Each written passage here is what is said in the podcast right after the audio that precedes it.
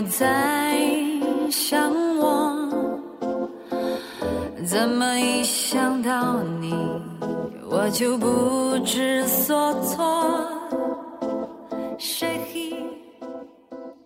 赛驴，欢迎大家收听本期的老法师说，我是万能而不弯的万老师。然后我们也要欢迎一下硬在这里死磕的我们的女主播安娜伊斯。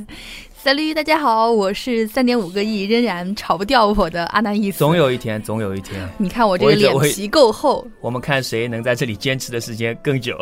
也许下一个被换掉的是你呢？好吧，如果有人能代替我的话，那欢迎来挑战。安娜伊斯，我看了一下你的这个人又胖了一圈，腿又感觉更粗了。你最近在干什么？没有出去运动吗？哎，最近天气比较热嘛，然后就就比较喜欢你就宅着啊，对，就就在寝室里，又没有人约我。你看，就是我刚才还在看一个那个微信，说是海底捞，海底捞是一个火锅，你知道吗？啊，我知道。然后一个人去吃火锅，然后说海底捞就是服务太好了嘛，然后看到一个人在吃火锅。很悲伤，然后就拿了一只玩具熊啊，不然玩具狗放在那个人的对面，让你这就是服务员贴心的服务。我最近，那你这个宅在寝室里面干什么呢？宅女无非做几件事情，就是看书、看剧、看电影、逛淘宝、逛淘宝、剁手。最近六幺八年终节又剁了不少手啊！是眼睛一闭，手一滑就。几百块钱又没有了，哎，真心疼。最近看剧，呃，我比较喜欢的一部剧其实是《好先生》，是《To Be a Better Man》。但是最能够让我释放近期的压力的一部剧，其实应该是我亲爱的翻译官，简直让我舒缓了我 这个这个我也知道，因为好像整个这个热播大戏嘛，刚刚落下帷幕。对的，刚刚落下帷幕，也让我们这个心里的抑郁啊，各种槽点大爆发。有然后不要说这个。槽点其实刚才那个这部电视剧在刚刚开播的时候，伴随它每一集的播放，然后各大只要和法语相关的公众号都有很多的文章推送，无非就是吐槽这个吐槽那个。那么今天我们可以和安娜伊斯，因为我们都看过这部神剧，然后我们一起来盘点一下那些与翻译官的点点滴滴。对，我觉得就是神剧年年有。今年特别棒，然后撕逼年年有，翻译官里特别多。然后其实我们要看的话，首先是这个电视剧的名字，《亲爱的翻译官》。翻译官，我觉得翻译官就听着就是首先高大上。其实我一看到这个名字的话，当时把我吓了一跳。为什么你知道吧？因为凡是叫什么什么官的，就特别让我有一种很崇拜的，因为很厉害，然后吓得我从凳子上直接掉了下来。后来我一想，你是从床上掉下来吗？我从床上掉下来。后来我一想，不对呀，我就觉得“翻译官”这个词听上去怎么就这么别扭？因为平常我们接触，一般我们就是称之称之为老师、外交官啊，外交官。但是我说是翻译官，翻译官做这个行业的。我说到这个名字，挺直了腰杆。呃，想想到了就是议员。议员，或者是因比如做的那种喜卡嘛，都是叫议员或者叫老师，很少看到喜卡上会写一个翻译官。我觉得硬硬行封官，我是自带皇冠的男人啊。反正可能就是为了突出高大上吧，但是我觉得不知道为什么，你知道吗？安娜意思。嗯，看到翻译官，你知道我想到什么吗？我好吧，你不要说了，我知道我是 我是老年人，你知道吗？看到翻译官有点问题，我马上脑子里面脑补的另外一个画面就是想到了我们的抗战时期的啊，经常是那种。就是抗日战争时期，不是有那种汉奸走狗，然后做做翻译官，然后上半身穿那种上半身穿一件那种中式的那种汗衫不衬衫，然后下半身穿皇军的那种裤子，然后肚皮很大，然后然后做那种做翻译，然后就是遭到人民的那种。你说的这个形象让我很鲜明。过过街老鼠，人人喊打。对，你让我形象很鲜明的一点，其实想到我小时候，就跟我同龄的一些人，天天看就是中央一套。每天都播的一个抗日剧叫《小兵张嘎》，里面有一个伴随很多中国人小时候的记忆，非常鲜明的一个翻译官的形象，我现在都还记得那个主题曲，特别洗脑。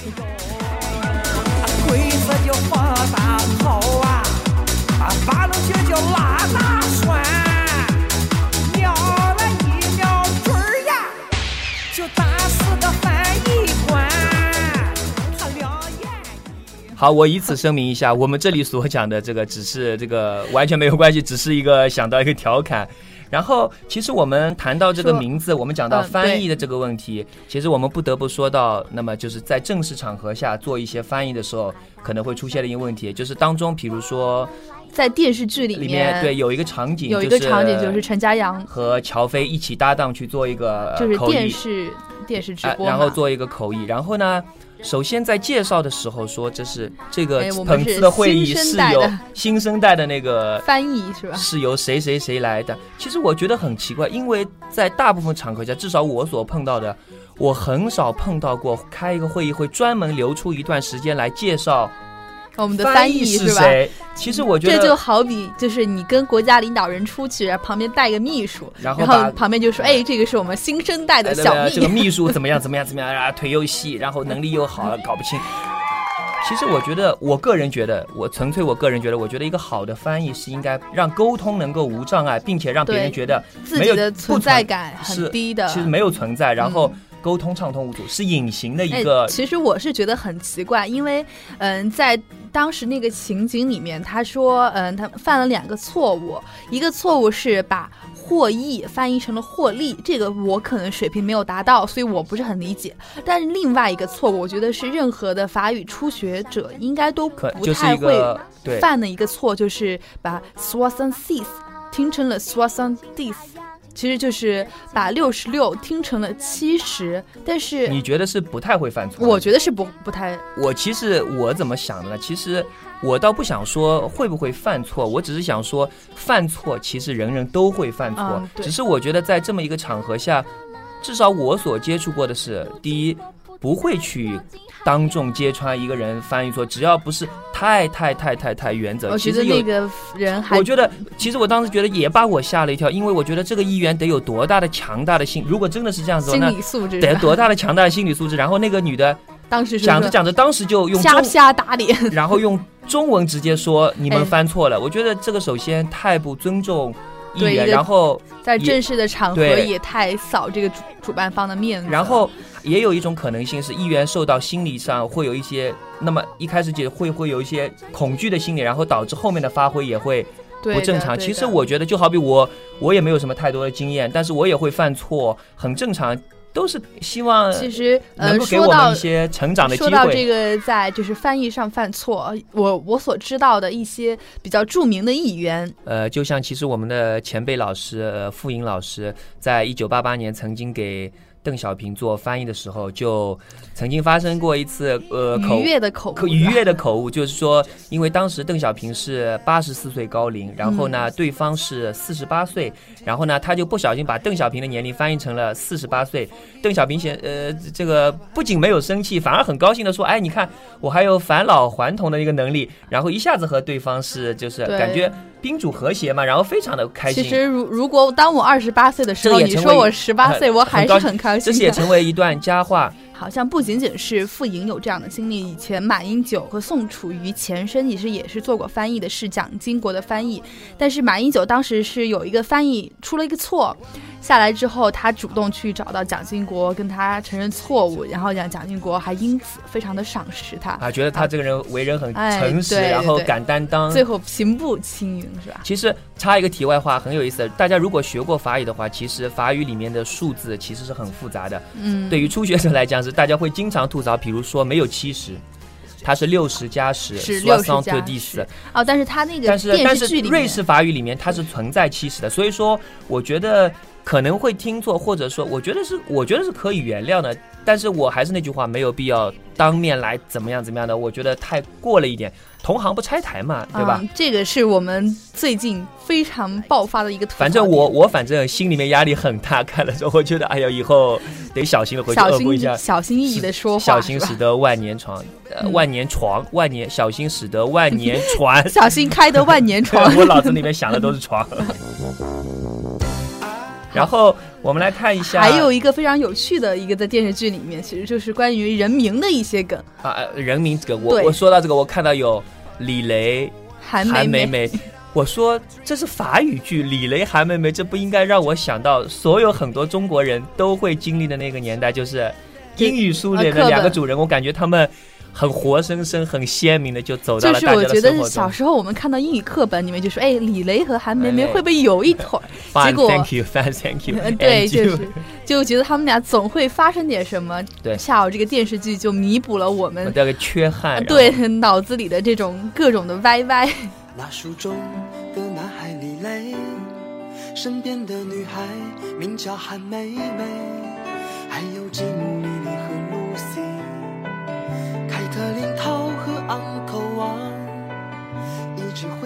然后，呃，其实还有一个感觉网上说的很好笑的一个点，其实是博努娃。博努娃，博努娃，其实我不能，我我其实不很不能理解，因为因为说到博努娃的话，其实应该是说学过这个《走遍法国》这本书的人都笑喷掉了，因为博努娃，它是一个音译，它其实本来是博努啊，这是《走遍法国》里面的一个主人公，然后关键这个名字真的在我看来是很给人一种很。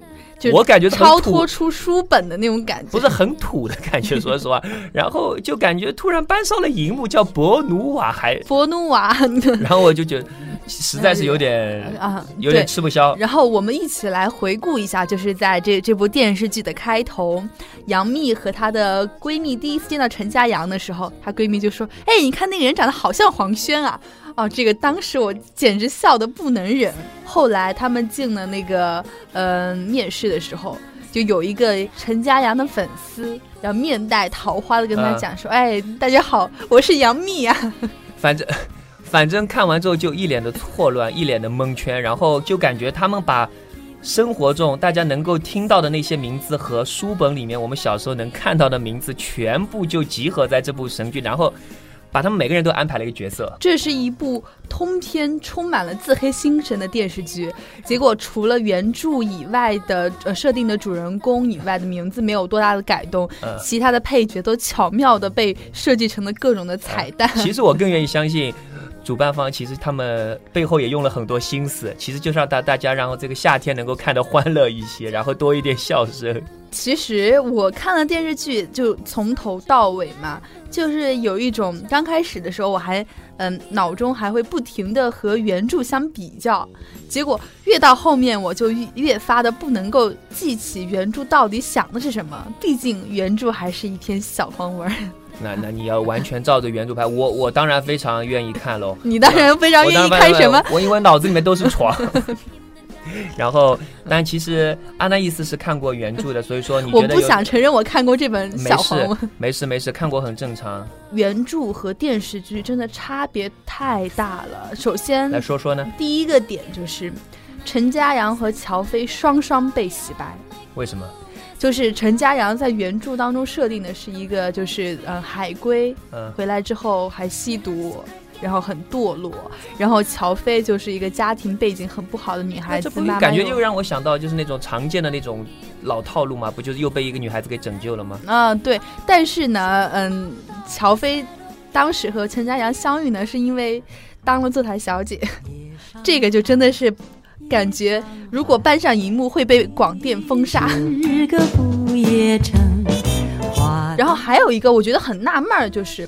乔飞有一个好闺蜜，剧中特别有戏，就是眼角都带着戏的那个，应该是女二还是女三号，叫吴佳怡，和她是非常好的闺蜜。但是实际上在书中，吴佳怡和乔飞根本就不认识。还有我们不得不说一下，就是这部剧里面的最大的，应该说是最招黑的一个角色，女二号文小华，简直就是处处透露着绿茶婊的风范。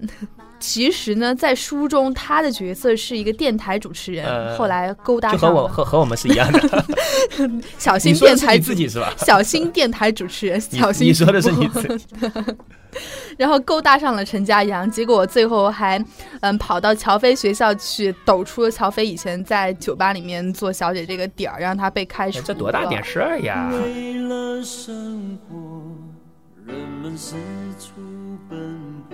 都是为了生活嘛，生活不容易。我觉得怎么听着万老师好像背后有一点什么？没有啊，现在为了生活在上海都不容易啊，真的是。C L V，嗯，最后还有一个，我不知道你有没有看过那个片段，嗯，他们一起到那个西湖去旅游，对对，里面有一个外国人。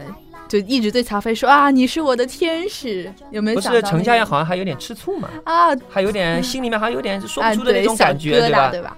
然后就是说，哎，你是我的天使。其实这个人叫祖祖费南迪，你就觉得这个印象其实蛮深的。其实我很无语的一件事情就是，他在小说里面是乔飞被陈家阳送到法国去留学之后，嗯。非常喜欢他的一个法国宪兵叫祖祖费兰迪，嗯嗯，还为了拯救乔飞，最后在就是在那个里昂火车站爆炸当中牺牲了。乔飞就很怀念他。结果到了电视剧当中就打酱油了，打打酱油过来旅 也不算打酱油吧，还至少有对白的嘛。嗯，对，可能不止领一个盒饭了，就就可能还有加个鸡腿儿，加个鸡腿。OK，戏份还是挺重的。其实还有一个，嗯，我最近有看很多的。公众号上面吐槽，哎，就是这个关于乔飞的形象，其实杨幂在里面的形象确实是越发的美丽了。这个她是那个不是描绘成一个家境相对来讲不是很好的，对，然后通过自己的努力有奖学金，然后才出国留学，然后要抱着一个成为一个翻译翻译家的一个梦想。那个时候她，但是我一看第一第一集出来的时候是一个可能是一个航拍，然后是那个她出来之后气场很强的，我觉得这哪像。当然我不能这么说，因为如我说这哪像是一个贫穷家，那难道贫穷人家人就不能穿成这样吗？我也一直在疑惑这个问题。你就说我，嗯，穿着打着工给自己买 LV，我可以通过自己打工，然后。呃，提升自己的外表和内在。但是我真的不得不说，如果作为一个大一的学生，他有这样的时尚的视觉，就是就是这样的敏锐的视角，真的蛮厉害。毕竟像现在的大一学生，都是穿这个拖鞋就出门了。拖鞋，人字拖。关于这个人物形象的一件事情，就比较有趣的一件事情，就是第一个就是那个杨幂，就是我说的是剧里的杨幂，不是就是那个抹香水的那个。对对对，被陈家阳。这这这个说到这个，我就觉得。有点过了吧？这个抹个香水，人家也只是想可能让自己的可能形象更好一些，让别人感觉。你不觉得这有意的是套陈家阳的近乎？我不管怎样，我只是觉得，如果从客观的角度上来讲，如果你因为一个人喷了香水，第一次看都没看，嗯，如果真的是要的，你都没考考量他的水平，就直接。一个人说了算，我就觉得有点是不是有点太过于残忍了。然后还有一个就是，我觉得杨幂在剧中的发型也是蛮美的，卷发。嗯，对。但是有专业的翻译指出，我真的很羡慕杨幂那一头浓密的卷发呀。因为大部分现实中大家所见到的翻译可能都是我们讲的很利索，都秃头。没有，你这你这个小心招黑，因为可能脑力用的太多，确实做，尤其是做同声传译的话。就关在那个小小房间里面，然后小黑夹黑匣子里面，很痛苦。然后多少分钟换一轮，多少分钟换一轮。其实我我觉得脑细胞死的很快。对对，确实很很累很累。但是可能大部分见到的那都是很干练的一个干练的清爽的短发，清爽的短发。对，然后我觉得嗯。女女翻译的形象还是很美的嘛，毕竟你看乔飞在剧中那个腿多美呀。对，你你就全对对，我光看就因为 你光看裙子太短了。但是是实际上就是他说杨幂的，就是应该说是偶像吧，张璐，张璐她也是一个非常美丽的翻译，但是呢，好像她的裙子从来都没有。短到膝盖以上。当然，大幂幂愿意在剧中展现她美好的身材，我们就静静的看着吧，可以满足。因为 万老师这种，因为毕竟是电视剧嘛，所以说在这么一个清凉的夏天，其实大家裙子再短一点，其实我再短一点 没有，其实大家完全可以不必当真，就是很玩笑的、很欢乐的看这部剧。因为这部剧刚开始出来的时候，说是，呃，作为国内首部讲述翻译界励志的。电视剧向观众展示了翻译界严苛、精准的原则与残酷的淘汰制度和训练手法。我好怕怕哦！对我看完之后压力非常大，我觉得这部严这部电视剧应该非常严肃，非常严肃，严肃到没人看。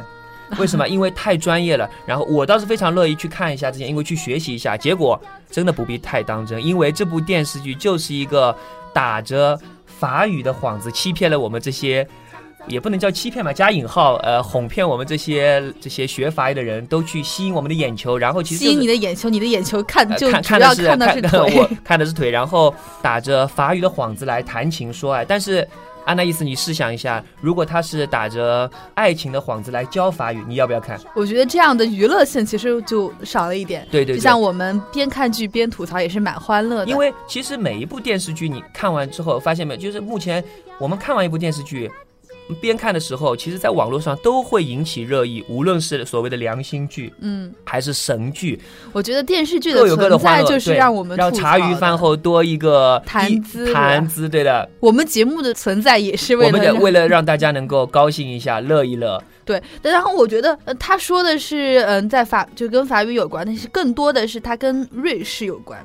对对，跟瑞瑞士有关。其实后面呢，就是那个主创人员也不得不站出来说：“哎，我们就是我们这部电视剧为什么会在瑞士呢？是因为受到了瑞士旅游局和瑞士驻华大使的邀请，所以我们才到这个瑞士去取景。就感觉，所所以所以说。”呃，乔飞和陈嘉阳才会在苏黎世大学相遇嘛？对，因为因为苏黎世呃是德语区，但他们两个作为法语到一个德语区去进修法语，然后很多人又开始吐槽，哎呀，这个觉得很不可思议。其实我觉得安娜伊斯，你想象一下，大可不必嘛？为什么？难道在中国就不能学英语了吗？对不对？所以说以后万一有个。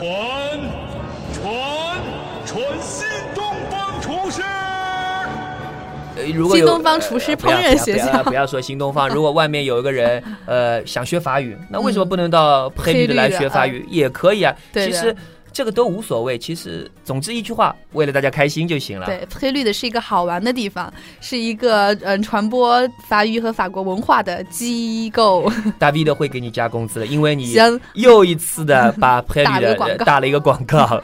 老板给我加个鸡腿。好的，没问题。然后你不是老板，你没问题什么呀？我我没有，我不能暂行老板权利。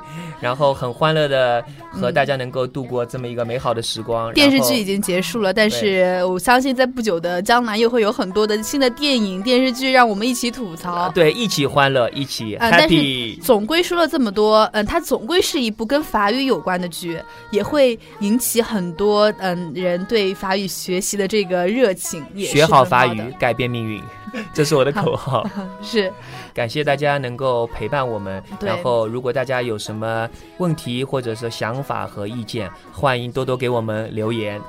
我觉得说到这个留言，我就有一点觉得万老师有点小人得志。自从在上期节目说，哎，我我欢迎大家给我们留言，说把女主播换掉，换掉。我我我 我非常感谢这位留言的听众，因为我真的想把女主播换掉，两条腿实在太粗了。因为他刚才一直说我，一直说我，我看的是裙子下面，我看的是膝盖下面的大长腿，然后结果你看我就默默的扯了扯。所以说，安娜意思 你应该快去做做运动，然后每天不能老宅在屋子里面会发霉的，要出去晒晒太阳。虽然太阳很大，因为我们要 bronze。晒成古铜色嘛，我们要追求健康，小麦色。嗯，感谢大家一直收听我们的老法师说，也欢迎大家继续给我们呃留言。就算你吐槽我想把我换掉也是可以的，我会接受，毕竟我还是很爱你们的，么么哒。嗯，拜拜，让我们下次再见，Maxi，阿拉破轩，阿拉破轩。轻轻太阳，热情的沙滩会让人把肚灼伤。快张开嘴巴，大声嘻哈，丢掉烦恼，暂时一起玩耍。